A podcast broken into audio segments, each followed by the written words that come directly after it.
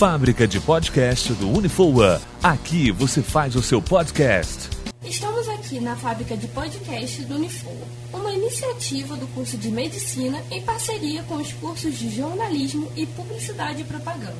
Eu sou Tainá Sorrentino, do curso de Jornalismo, e estou aqui com a Lívia. E hoje vamos conversar com o professor doutor Marcos Guimarães. Sim, eu sou Lívia Mendes, aluna também de jornalismo daqui do Unifoa, e vamos falar sobre anatomia com o professor Marcos, que é fisioterapeuta e é especialista também em fisioterapia neurológica e anatomista há cinco anos. E ele é também doutor em análise de sinais biológicos. Seja muito bem-vindo, doutor Marcos. Obrigado. E o que é a anatomia?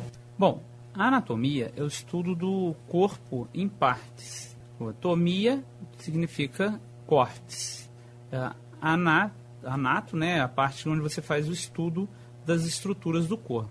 No nosso caso, nós estudamos a anatomia humana, que é a anatomia do corpo humano. Através de cortes, estudamos todas as estruturas dos órgãos e sistemas do corpo humano. Por que se começou a estudar a anatomia?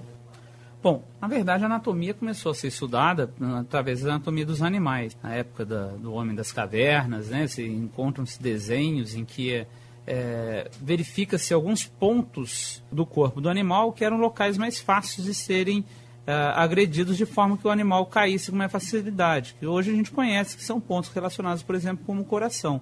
Mas no nosso caso, nós viemos estudar a anatomia do corpo humano porque ela é bem diferente da anatomia dos animais, tem bastante diferença.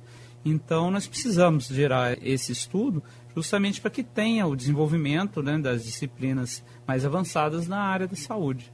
E qual que é a importância para o aluno dessa área, que é a área da saúde, em estudar anatomia?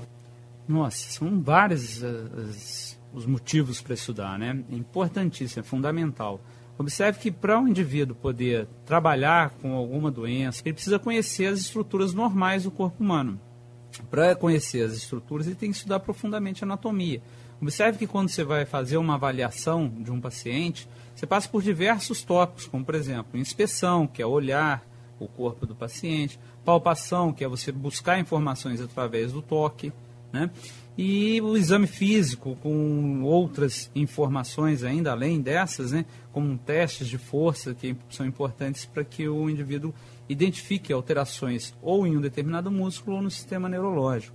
Então, observe que para ele olhar para um corpo humano e identificar que existe alguma alteração, primeiro ele tem que conhecer o indivíduo normal, quais os componentes daquele determinado sistema, o que é o normal naquele sistema.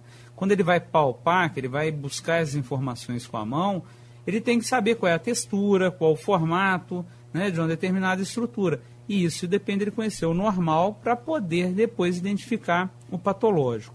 Quando a gente fala de imagens, né, o estudo das radiografias, das ressonâncias magnéticas, da ultrassonografia, da tomografia computadorizada, muitas vezes a gente olha aquela imagem e tem uma impressão distorcida, não consegue identificar aquelas estruturas.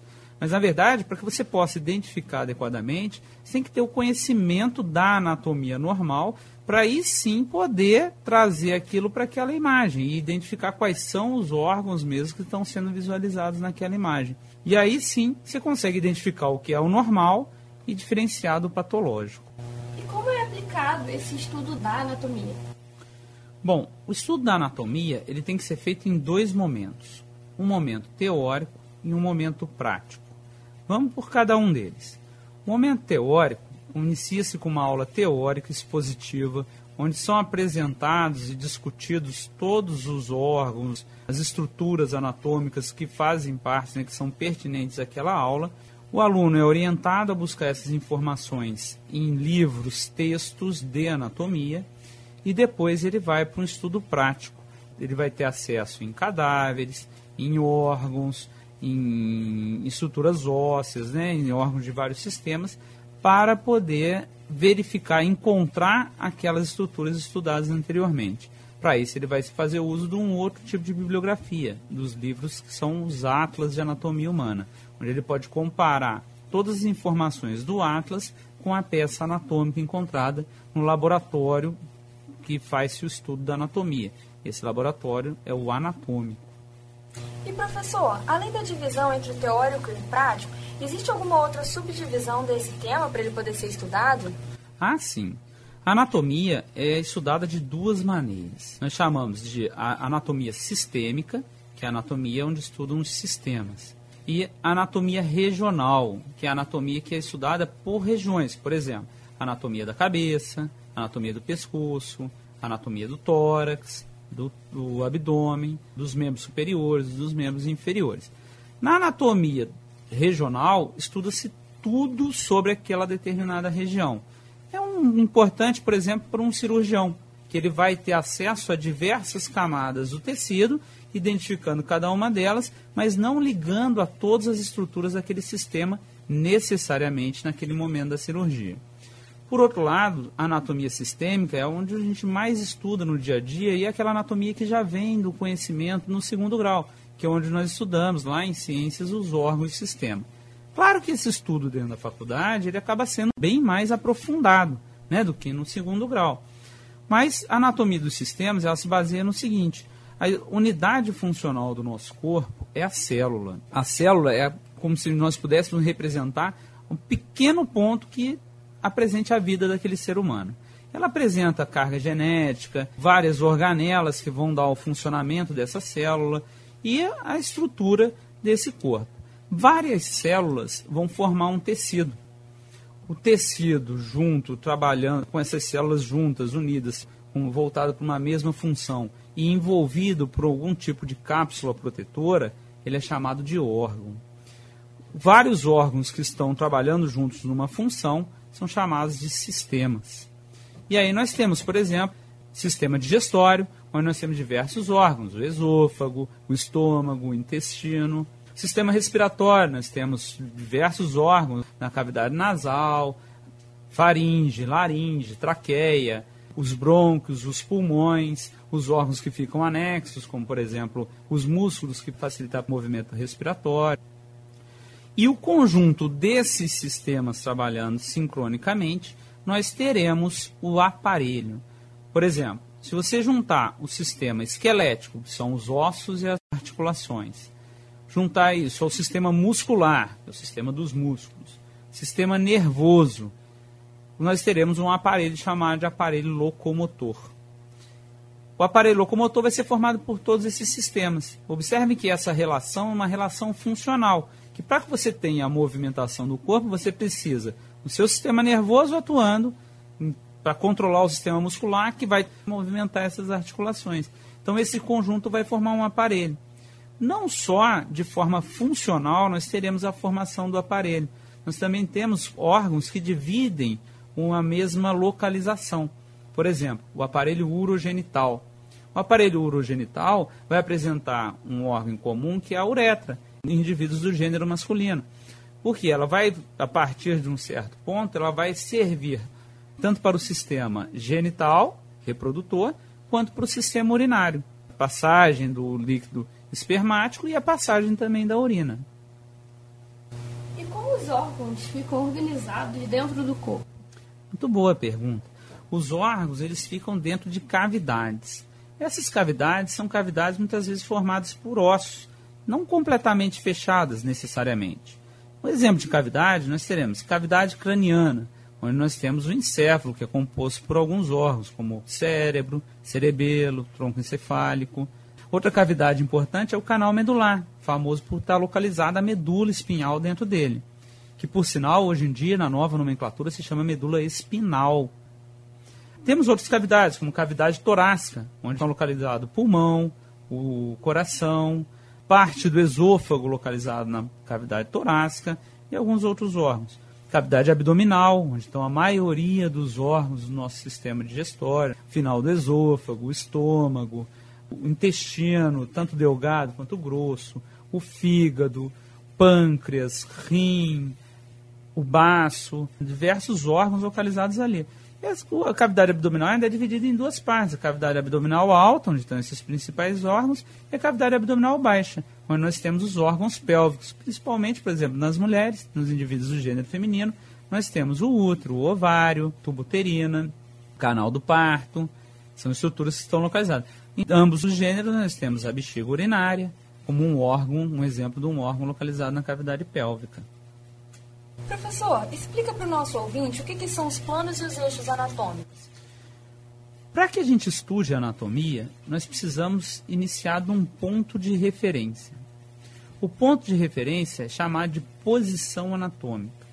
Posição anatômica, basicamente, define-se da seguinte maneira: o indivíduo em pé, com a cabeça ereta, reta, sem inclinar a cabeça para a direita ou para a esquerda, sem estar rodado, ou seja, o pescoço reto, mantendo a cabeça voltada com a face anteriormente e o olhar no horizonte, o que faz com que ele não incline aquela cabeça para um lado ou para o outro. O tronco também reto.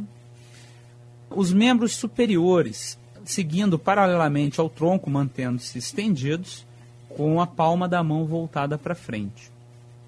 Os membros inferiores também estendidos, mantendo a postura em pé, com as pontas dos dedos dos pés voltada para frente. Então, a partir desta posição, nós começamos a estudar o corpo humano. Não quer dizer que você vai colocar o cadáver nessa posição. O que acontece é que ela é um parâmetro para orientação anatômica. E dentro dessa posição, partindo dessa posição, existe um eixo imaginário que vai seguir desde a cabeça até o espaço localizado entre os seus dois pés, que é o eixo mediano, o eixo longitudinal, centralmente ao corpo. Cortando esse eixo, nós teremos diversos planos, que são planos cartesianos, né? e nós chamamos esses planos de planos anatômicos. O plano frontal ou coronal é o plano que divide o nosso corpo em regiões anteriores ou regiões posteriores.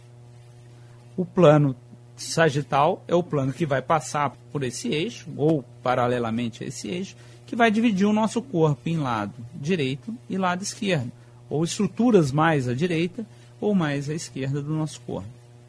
E um, um outro plano que vai cruzar o nosso corpo, esses três planos se cruzam perpendicularmente, é o plano transversal, que divide o nosso corpo em regiões acima desse plano e regiões abaixo desse plano. Observe que essa noção dos planos vai ser fundamental para que você identifique a localização de estruturas do nosso corpo. O que está mais à frente, mais atrás, mais para um lado, mais para o outro, em relação a esses planos anatômicos. Quando nós falamos dos estudos em cortes, anatomia, que nós estudamos o corpo em cortes, é importante nós termos a noção de qual plano nós estamos falando. E por isso a posição anatômica.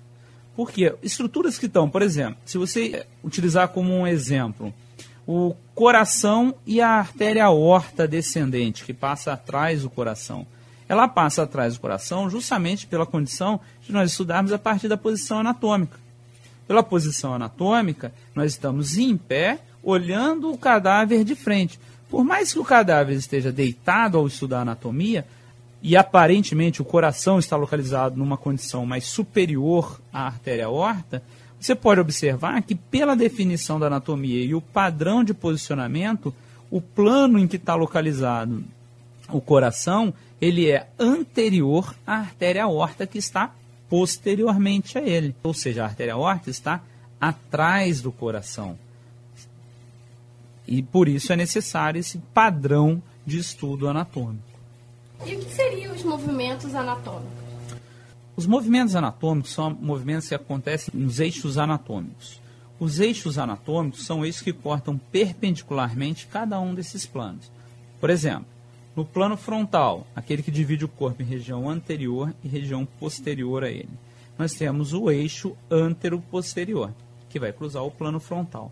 Por esse eixo vão passar os movimentos de abdução e adução, ou seja, Movimento de abdução é aquele movimento definido como o movimento do plano frontal, onde o segmento se desloca por esse plano, ele vai ocorrer em torno do eixo, que é o eixo antero-posterior, e onde o segmento se afasta da linha mediana, como por exemplo, quando você abre o braço. Na verdade, esse movimento é um movimento de abdução da articulação glenomeral, que é uma articulação que faz parte do ombro. Já o movimento de adução é o retorno desse movimento de adução. É o movimento do plano frontal, consequentemente eixo antero-posterior, em que o membro se dirige, segue em direção ao plano mediano, a região, a parte central do seu corpo. O movimento, movimentos do plano sagital, nós teremos o movimento de flexão e extensão. O movimento de flexão e extensão muitas vezes é fácil de se entender, né, por serem movimentos que utilizamos no dia a dia e uma terminologia que a gente usa no dia a dia. A flexão define-se pelo movimento do plano sagital, ou seja, aquele que divide o corpo em região lateral, no lado direito e lado esquerdo. O eixo que vai cruzar esse plano é o eixo látero-lateral, ou também chamado de médio-lateral, que o, o, sendo o movimento de flexão aquele que tem a maior amplitude de movimento que ocorre nesse plano. Por exemplo, quando você está partindo da posição anatômica, ou seja, em pé, com os membros superiores ao lado do corpo, você fizer a flexão da articulação do cotovelo, você vai ter o deslocamento superior né, do antebraço, ou da sua mão, vindo em direção ao braço. Quando você fecha o ângulo do cotovelo, esse movimento é definido como um movimento de flexão. O movimento de extensão é um movimento inverso, quando você leva esse segmento para a posição anatômica novamente, você realiza um movimento de extensão. Os movimentos do plano transversal são conhecidos como movimentos rotacionais. E aí nós teremos os movimentos rotacionais que partem da posição anatômica, os movimentos de rotação lateral, aquele movimento em que a parte anterior do membro se desloca, se afasta da linha mediana do corpo, da linha central do corpo, e rotação medial, aquele movimento em que a região anterior do segmento se aproxima da linha mediana do corpo, sendo que esse movimento é um movimento que acontece no plano transversal através de um eixo que segue desde a cabeça até o pé, podendo ser chamado de súpero inferior, vem de superior para inferior, ou de crânio podálico, considerando que podos vem de pé, né? Significa pé. Então, crânio da cabeça, né? Das estruturas da cabeça, podálico voltado ao pé. Ou em algumas estruturas, nós damos o nome desse eixo de eixo crânio-caudal, justamente por ir em direção à cauda final da nossa coluna vertebral. E professor, esses reflexos do corpo, quando por exemplo dão aquela batida no joelho que a perna mexe, eles têm alguma relação com esses movimentos anatômicos? Sim. Os movimentos, nós temos movimentos que são movimentos voluntários, ou seja, aqueles movimentos que você quer fazer, né? Você fala, dobra o cotovelo. Se você não quiser dobrar o cotovelo, o indivíduo não dobra, né? E temos os movimentos reflexos. O movimento reflexo é aquele movimento onde você gera um estímulo sensitivo em alguma parte do corpo, podendo ser um estímulo doloroso ou um estímulo no tendão, como acontece nesse reflexo patelar, que é o reflexo onde se percute com o martelo, no ligamento patelar, também chamado de tendão patelar, por alguns autores.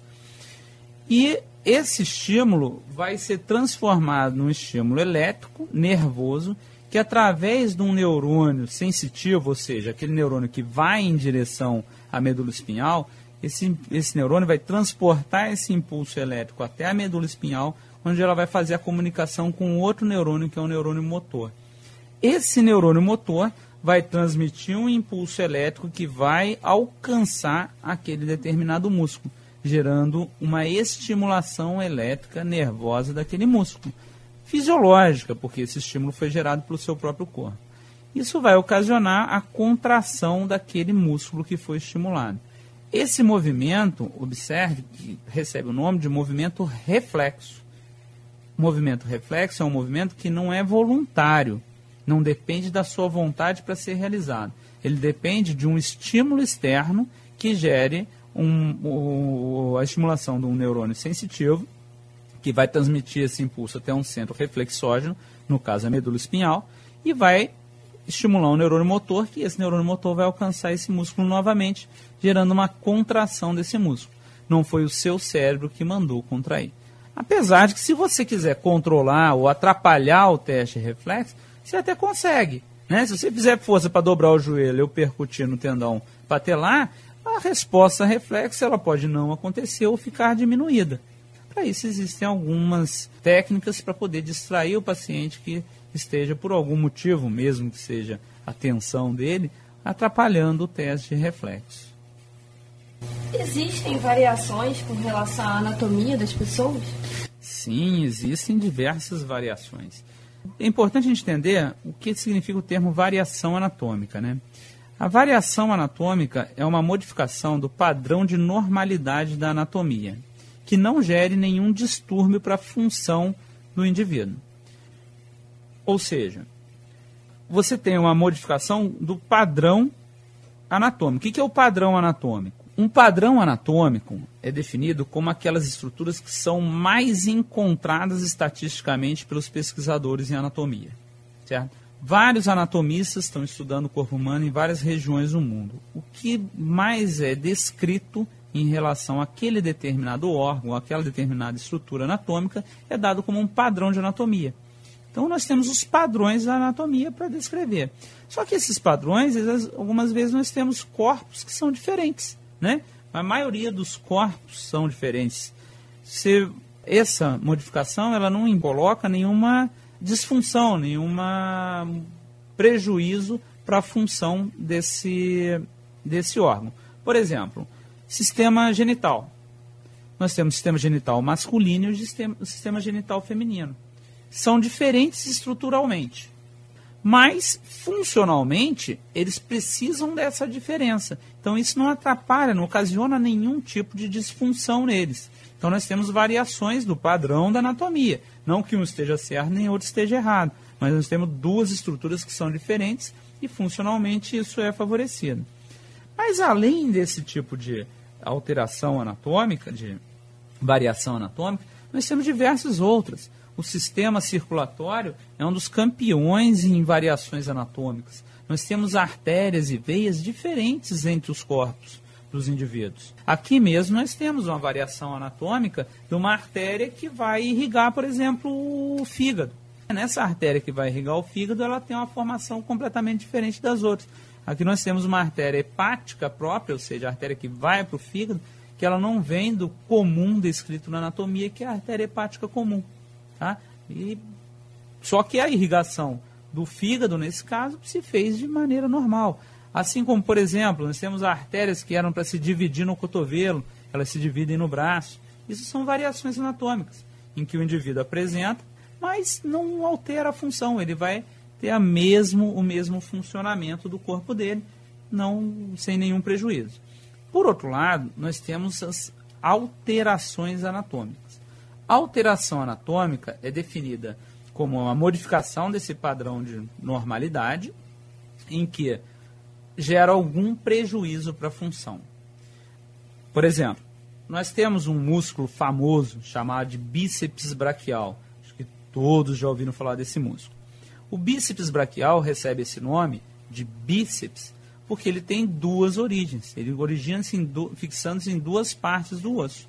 Ele tem duas cabeças. Nós temos um bíceps aqui no anatômico que tem três cabeças. Certo? Uma das cabeças ela se soltou da, da cabeça longa dele e prendeu-se em outra região. Então ele passou a ter três origens. Muitas vezes na literatura né, é descrito que esse tipo de alteração, esse tipo de modificação, pode gerar alguma compressão nervosa, o que no caso causaria dores no membro superior. Nós não sabemos se esse indivíduo tinha ou não dores. Então, se ele tivesse algumas dores e soubéssemos o histórico dele e conhecessem que ele tivesse algumas dores referente à compressão, por exemplo, de um nervo no membro superior, nós poderíamos dizer que o que ele tinha não era simplesmente uma variação anatômica, o que ele tinha era uma alteração. Por quê? Porque isso gerou um prejuízo na função dele. Existem alterações anatômicas que são extremas, e aí ela recebe um nome de monstruosidade. Apesar de um termo não ter nada a ver com o monstro, né? O, o que nós temos é uma alteração tamanha que é incompatível com a vida. Indivíduos que nascem com uma modificação tão grande da anatomia que após o nascimento não conseguem sobreviver. Esse tipo é chamado de monstruosidade. Mas é óbvio que nenhum profissional vai virar para uma mãe que teve um filho recentemente vai falar que teve uma monstruosidade. Isso é um termo anatômico que deve ser restrito à área científica. Simplesmente dá-se o diagnóstico e aponta qual é a causa da morte dele. Mas como variações anatômicas, nós temos diversos outros exemplos, como a idade, onde a anatomia você estuda a anatomia do recém-nascido, que tem várias fases diferentes. Após a anatomia antes do nascimento, anatomia do feto, como é a estrutura corporal do feto, que é completamente diferente da anatomia do jovem. O recém-nascido tem posicionamento de órgãos, órgãos ainda em formação, que vai trazer uma anatomia diferente. Já o jovem, as modificações anatômicas produzindo hormônios que vão gerar adolescência, isso vai trazer um estudo diferenciado naquela faixa etária. O indivíduo adulto, a saúde do adulto, a formação óssea, a formação dos órgãos, as modificações que esses órgãos vão apresentando quando ele vai desenvolvendo a idade, tanto indivíduos do gênero masculino como indivíduos do gênero feminino, o processo de envelhecimento, as doenças comuns do envelhecimento que mostram a modificação da anatomia. Basta você ver, por exemplo, um osso de um indivíduo jovem, que é mais forte, mais rígido, aguenta, aguenta melhor, suporta melhor o impacto. Indivíduos já com uma certa idade, com idade avançada, onde desenvolvem, por exemplo, uma doença que modifica a anatomia dele, como, conhecida como, por exemplo, a osteoporose. A osteoporose é aquela doença em que diminui, leva à fragilidade do osso também discutida quando a gente falar de sistema esquelético. Então, observe que a anatomia do indivíduo, mesmo na idade, ela vai se modificando. E aí onde nós temos alguns, alguns exemplos de variações da anatomia. Observe que tudo isso é normal para cada determinada idade. Fábrica de podcast do Unifoa. Aqui você faz o seu podcast.